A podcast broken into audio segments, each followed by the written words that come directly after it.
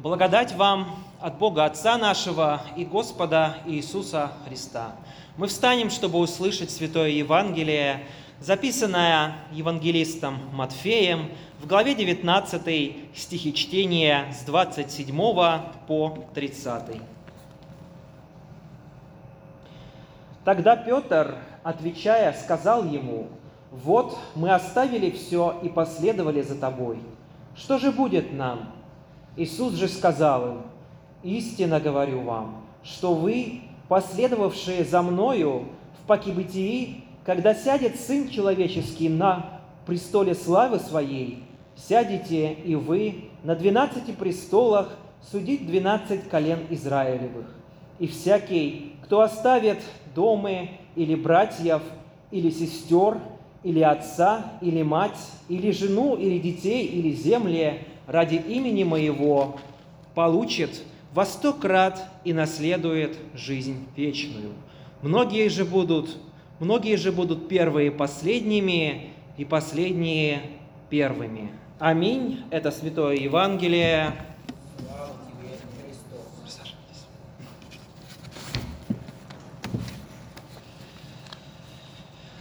В начале первого века городе Тарс, который ныне находится на территории Турции, родился мальчик.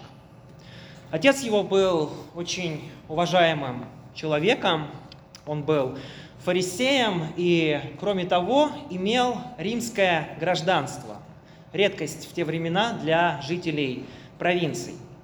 И, естественно, сын фарисея воспитывался в строгих традициях фарисейского благочестия.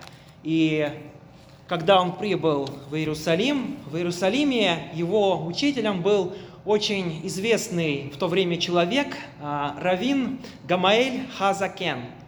У него молодой мальчик учился Торе, ее раввинистической интерпретации, и, вероятно, этот мальчик в будущем сам собирался стать раввином. Кроме изучения Торы, этот мальчик был наставлен в философии, литературе, риторике, и мальчика этого звали Шауль.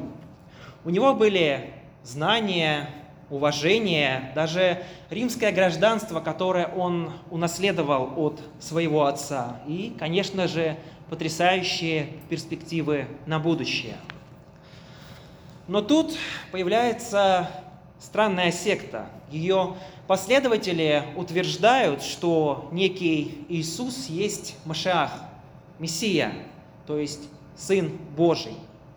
Более того, он сам Бог. И, конечно, Шауль или Савл, как еврей из колена Вениаминова, наставленный в традиции отцов и буквально дышавший этой традицией, приходит в ярость, как и большинство других фарисеев. Фарисеи говорили, что этот человек богохульствует, и Савл был с ними согласен.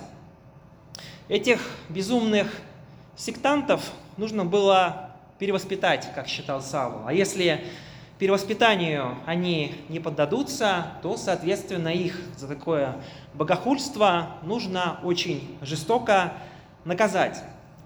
И вот когда одного из них, некого Стефана, разъяренная толпа побивает камнями, юноша Савол тоже присутствует при этом.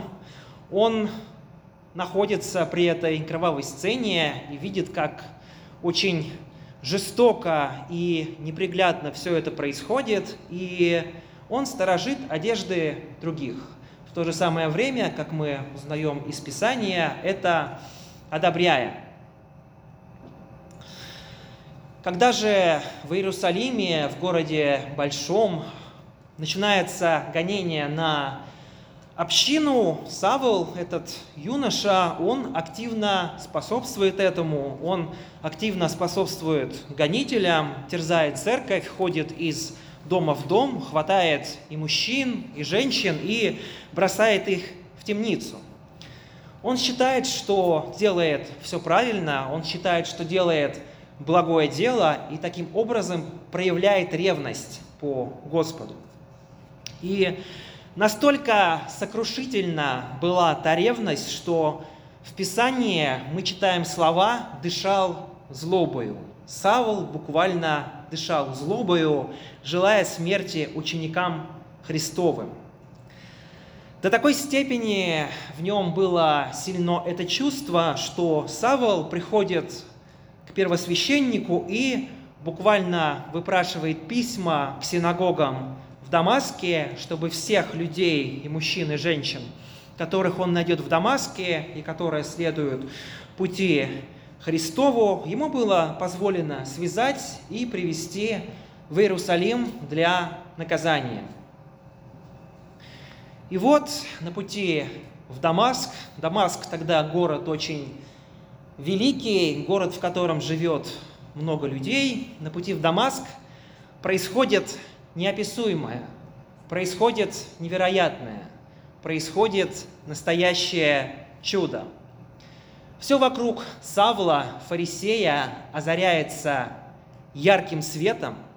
Савл падает на колени, и вдруг из этой среды света раздается голос, который не может быть ничем иным, как голосом Бога. И вот в этот момент Савол с ужасом начинает осознавать, что происходит. И Савол спрашивает, кто ты, Господи? И получает ответ, который его шокирует. Я Иисус, которого ты гонишь. Ужас захлестывает Савла. Он понимает, что оказывается не вот этот самый Иисус Христос богохульник, а богохульник как раз-таки сам Савл. Он сам злейший враг Господа, того, чье имя, как думал фарисей, он ревностно защищает. И вот на фоне всего этого ужаса происходит осознание – чего достоин человек, который открыто хулит имя Господня и Господа гонит? Конечно же, смерти. Савол, который сам так родил за соблюдение закона, каждой буквы этого самого закона, традиций, в этот самый момент законом и осужден. За стеной закона Савол не смог увидеть Христа. И поэтому законом же он приговорен к смерти. И как часто, подобно Савлу, воюя за Господа, мы воюем против Него. Порой нам хочется справедливости, возмездия, взять меч и броситься в атаку на богохульников.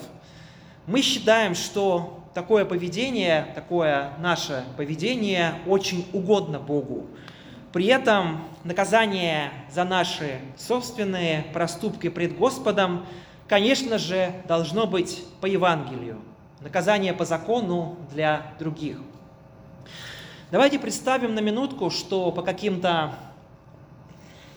причинам нам не нравится наш коллега по работе. И вот, уходя с работы, этот самый коллега совершает какую-то ошибку, которую вы, придя на работу, тут же замечаете. И что вот вас сразу подмывает сделать? Конечно, написать в рабочий чат, все высказав, чтобы все узнали, какой этот человек нехороший, и чтобы этому человеку было стыдно. И мы считаем, что ну, он этого действительно заслужил. Но если мы приходим на работу, и наш друг так оступился, наш близкий друг, в этом случае что мы делаем? Мы пишем этому самому человеку, мы спрашиваем, ну как же так, друг дорогой или подруга, что случилось, в чем проблема? И мы стараемся все исправить, и мы стараемся этому человеку помочь.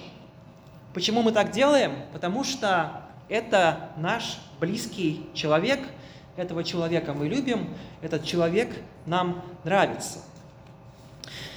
И Господь э, в своем Евангелии говорит совершенно ясно, совершенно прямо. Если же согрешит против тебя брат твой, пойди и обличи его между тобою и им одним. Собственно, что мы и делаем, когда дело касается наших дорогих, возлюбленных друзей, родных, братьев, сестер, а, жен, детей и так далее. Выходить на базарную площадь и громко рассказывать о несовершенстве своих ближних, пусть даже для небольшой группы единомышленников, это все-таки не то, это как-то не по-христиански. Даже если вы рассказываете грехи ваших ближних узкому кругу друзей, вы все равно рассказываете все это на базарной площади, и проходящие мимо это слышат. Но может именно в этом состоит ваша цель? В таком случае, наверное, не стоит удивляться и жаловаться, если кто-то тоже соберет группу единомышленников и на той же базарной площади начнет рассказывать им о ваших проступках. Да, это не по-христиански, так поступать нельзя. Но разве человек, вот, поступающий так, делает все правильно, делает по слову Христову? Нет. Так ли велел Господь обличать нас? Нет.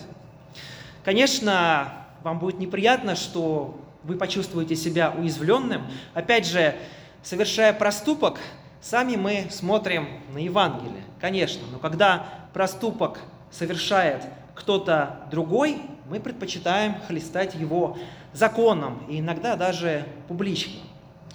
Это не значит, что закон не должен проповедоваться, что закон не должен звучать. Нет. Закон, как и обличение, они должны иметь место. И закон, он помогает нам увидеть наши грехи.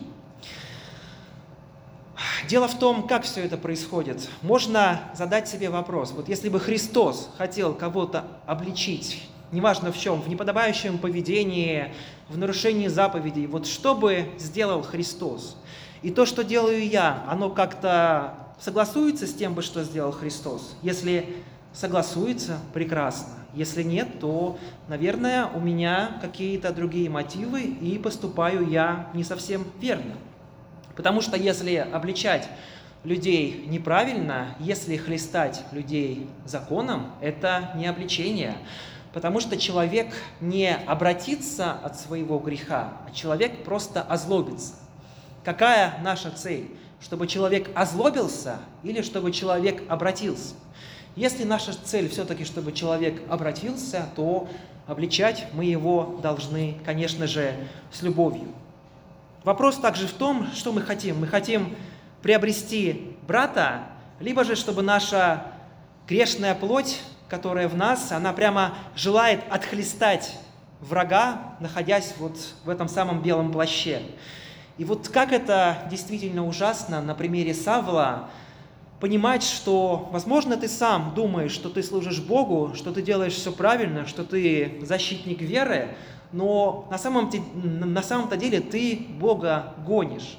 И вот когда эта мысль, когда это понимание в тебе укореняется, когда приходит осознание, Вопрос, что делать, он остается за человеком. И к чему все это рассказываю? К тому, что к любимому брату, сестре по вере мы должны относиться точно так же, как к нашим женам, мужьям, дорогим друзьям, дорогим подругам.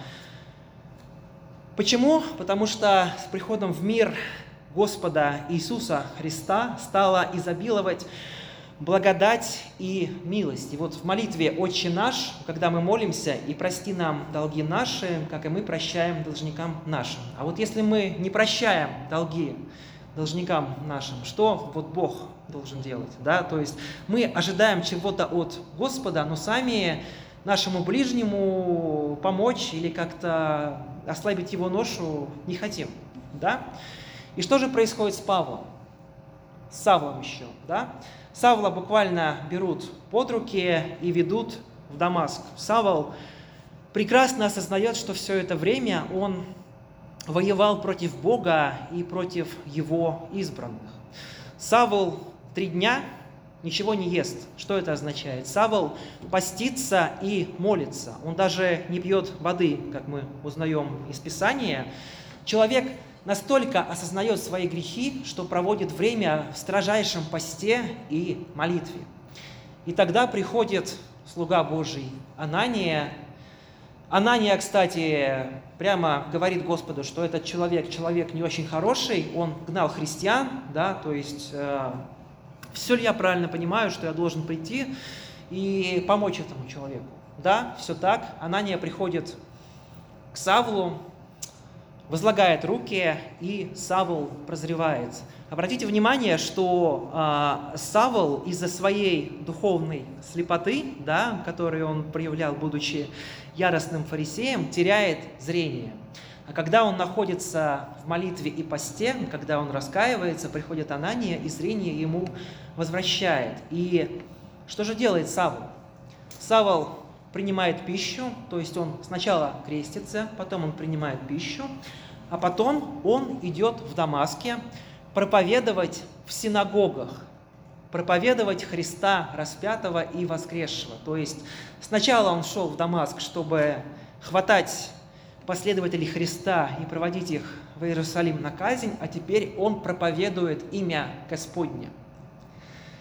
С течением времени Савл приходит в Иерусалим, и община в Иерусалиме, она настроена к нему очень-очень скептически, потому что вот, ну, ну как же так, человек, который гнал христиан, который присутствовал при избиении перводиакона Стефана камнями, да, вот он теперь христианин, ну, ну как же это так, да, но сила Божья проявляется в том, что Господь может обратить любого человека, действительно, и гонителя христиан, и человеком, который к вам очень худо относится, да, и во власти Божьей обратить этого человека и сделать его действительно своим орудием, как Господь говорит про Павла.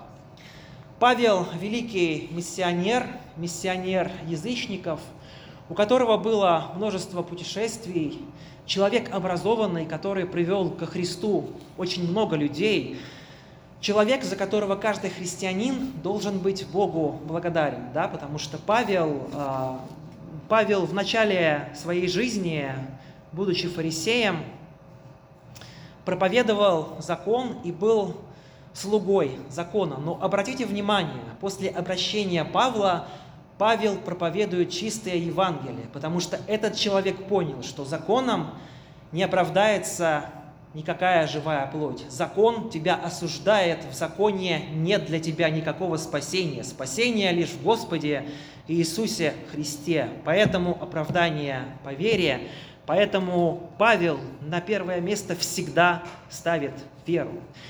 И что же мы можем вынести из себя и э, для себя из этого обращения Павла? Что, возможно, есть люди, которые нам не очень нравятся. Возможно, они язычники, возможно, они плохо с нами ведут. Но мы, как христиане, всегда обязаны относиться ко всем людям так бы, как относился Христос. И я знаю, что есть много христиан уже в наше время, которые раньше гнали церковь Христову, смеялись над э, христианами, смеялись над тем, кто, кто ходит в церковь, а потом уверовали. И не просто уверовали, а стали активными прихожанами церкви и активными соработниками Господу. Сила Божья совершается действительно в каждом человеке, и каждый человек может не только прийти к Богу, но стать орудием в руках Божьих, как стал апостол Павел. И если мы посмотрим на его дальнейшую жизнь, Павел не хотел себя Павел не хотел никого э, обременять собою, он шил палатки, он был очень смирен, да, и когда он рассказывает о себе, что однажды один человек в теле или не в теле был вознесен а, да, на небеса, он не говорит, что я был вознесен, он говорит, что какой-то человек. И вот смотрите, как преображается под действием Духа Святого человек. Да? И мы каждый из нас тоже переживает это превращение из Савла в Павла уже, да? И вот это превращение, это освящение, оно не заканчивается до нашей жизни. И мы с вами должны всегда помнить, что каждый день, каждый вечер, каждое богослужение и каждая встреча с незнакомцем – это наш шанс стать орудием Божьим, орудием проповеди Евангелия. И пусть мир Божий, который превыше всякого разумения, соблюдет сердца наши и помышления наши во Христе Иисусе. Аминь.